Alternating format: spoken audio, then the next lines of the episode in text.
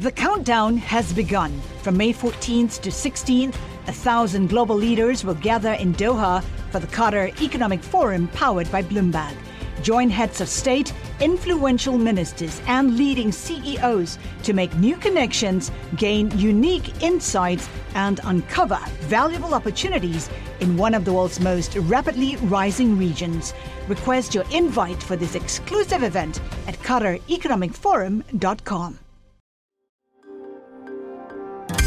Le entregamos todo lo que necesita saber para comenzar el día. Esto es Bloomberg Daybreak para los que escuchan en América Latina y el resto del mundo.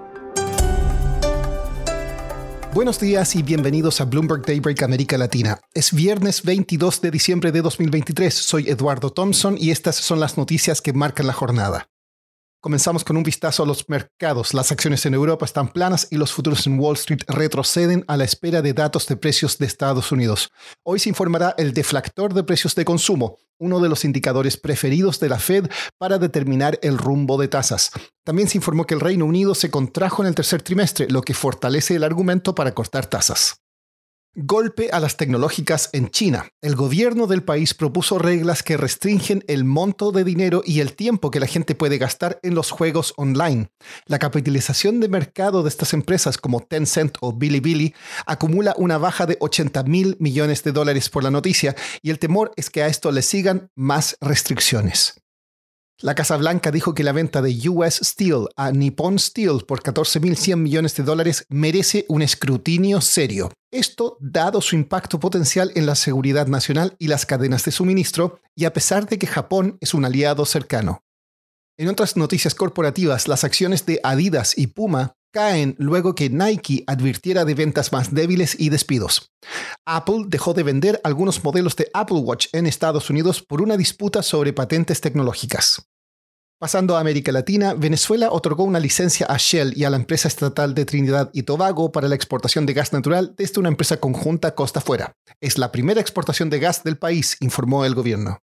Funcionarios de Estados Unidos, incluyendo el secretario de Estado Anthony Blinken, visitarán México pronto para discutir medidas para reducir la migración ilegal. La Casa Blanca dijo que se reunirán con el presidente Andrés Manuel López Obrador en los próximos días. En Chile, Diario Financiero informó que la empresa de telecomunicaciones Entel firmó una alianza comercial con SpaceX del billonario Elon Musk para operar el servicio de Internet satelital Starlink en el país. En Argentina, un asesor de Javier Milei dijo en una entrevista televisiva que el decreto con las 30 medidas iniciales para desregular la economía entrará en vigor el 29 de diciembre. En el país siguen los cacerolazos tras el anuncio del decreto el miércoles, considerado muy disruptivo en una economía acostumbrada a tener fuertes regulaciones. Hablamos con Ignacio Olivera Dol, periodista de Bloomberg News en Buenos Aires, sobre cuáles son los puntos más controversiales. Lo más llamativo se estuvo viendo en lo que tiene que ver con la posibilidad de privatizar empresas del Estado, como la petrolera estatal IPF o Aerolíneas Argentinas. También algo sobre el mercado laboral. Hay una drástica reforma sobre las leyes que a veces complican las posibilidades de las empresas para contratar personal. También con la idea de terminar con los controles de precios, algunas leyes también de abastecimiento o de góndolas y alguna también eh, derogación de leyes que tienen que ver con los alquileres o de regulación del mercado turístico, entre muchísimas otras regulaciones. Lo que se vio es, a partir de esto, una reacción muy fuerte en lo social. hubo muchos grupos que estuvieron saliendo a las calles cerca de la medianoche, golpeando cacerolas, digamos, eh, protestando contra las medidas, pero una muy buena recepción de parte de, de los mercados. Se vieron subas de 2% los bonos, 11, hasta 11% en algunas acciones y se ve también al peso en el mercado paralelo fortaleciéndose, con lo cual hay un visto bueno del mercado y también algunas, las palabras hoy de, de ley anunciando que esto era solo el comienzo de un plan mucho más amplio que, que todavía quedaba por, por ver mucho más. Ignacio, coméntame qué tan posible es que estas medidas sean bien recibidas en el mundo político y social.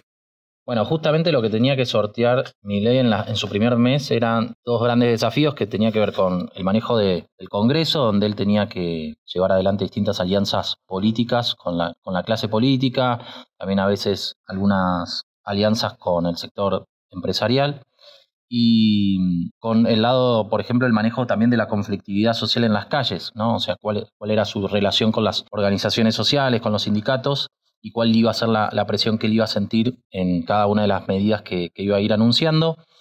Lo que se estuvo viendo es que la respuesta inicial, por lo menos en, las primeras medidas, no mostró como una gran tensión o una gran conflictividad, con lo cual, por lo menos en lo que es la situación social en la calle, él va, va ganando espacio como para llevar adelante sus medidas. Él eligió empezar por la parte más difícil, que sería hacer un ajuste muy drástico en lo fiscal, y una fuerte desregulación que fue resistida durante las últimas décadas en Argentina. Prácticamente él decidió dedicarse y enfocar la primera parte de, su gobierno, los primeros días, a la parte más resistida, ¿no? a la parte más difícil de digerir para, para la gente, ¿no? Eh, abordando las medidas más, más impopulares. Y por ahora lo que se está viendo es que él va, a medida que van pasando los, los días, va ganando como vidas como para ir llevando adelante todas estas, estas medidas. ¿no? Y creo que es también buena parte de lo que está viendo bien el mercado, que él va avanzando sin lograr o sin encontrarse con, con una fuerte conflictividad. Y para terminar, las ventas de automóviles eléctricos en China se están acelerando y serán un problema para el petróleo. Colegas en Bloomberg News manejaron un automóvil eléctrico más de 2.000 kilómetros desde Shanghái a algunas zonas montañosas y remotas, y sí, encontraron dónde cargar su automóvil. El reportaje está disponible en bloomberg.com. Eso es todo por hoy. La próxima semana Daybreak América Latina se tomará un descanso y volverá el 2 de enero. Para más información de Bloomberg News en español, los invito a suscribirse al newsletter 5 cosas para que inicien el día bien informados. El link está en la descripción del episodio. Soy Eduardo Thompson. Que tengan feliz Navidad y próspero año nuevo. Para conocer todas las noticias que necesita para comenzar el día, revise Daybreak en la app Bloomberg Professional, donde puede personalizar las noticias que desee recibir. También puede suscribirse a la versión solo audio en Spotify, Apple Podcasts o la plataforma de su preferencia. Eso es todo por hoy. Escuche de lunes a viernes Bloomberg Daybreak.